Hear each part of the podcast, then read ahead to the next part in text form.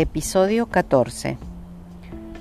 Podcast de Metadidáctica, elaborado por la Cátedra de Residencia Docente de la carrera de Ciencias de la Educación de la Facultad de Humanidades y Artes de la Universidad Nacional de Rosario.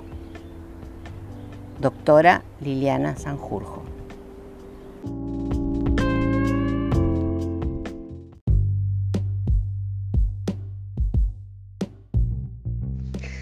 Bien, aquí va mi ejercicio metadidáctico sobre la clase de ayer. La clase sobre la organización de la clase, en la que se puso el foco en las formas básicas de enseñar. Estuvo organizada en dos momentos en principio. El primero se centró en una exposición teórica con apoyaturas visuales y en el segundo momento se trabajó en grupos con consignas.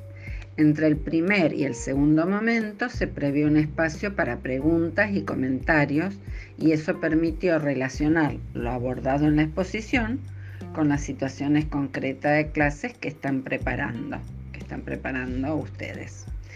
A su vez, la exposición se organizó en tres momentos. El primero, en el primero se hizo un repaso de conceptos que yo consideré importantes a tener en cuenta en la organización de las clases. El segundo momento lo centré en el tema específico, las formas básicas de enseñar. Y hubo un tercer momento que en parte estuvo intercalado con el segundo y en parte se desarrolló al final, ejemplificando cada una de las formas básicas y algunas articuladas entre sí.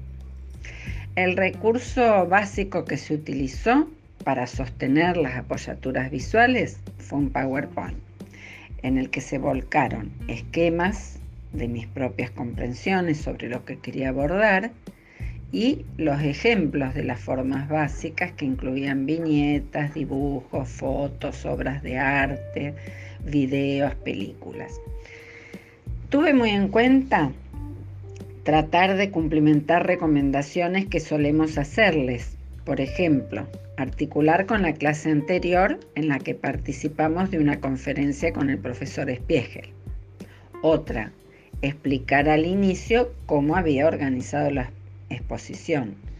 Y por último, otra cosa que tuve muy en cuenta relacionado con el mismo contenido de lo que iba a desarrollar, fue proponer actividades a la vez pertinentes, es decir, relacionadas con el tema, que ayudaban no solo a ejemplificar, sino a, elaborar, a amasar esas formas básicas, ¿no? Y que trate que sean interesantes, porque consideré que esas actividades propuestas iban a contribuir a una mayor elaboración de los principales conceptos trabajados, es decir, de las distintas formas básicas de enseñar.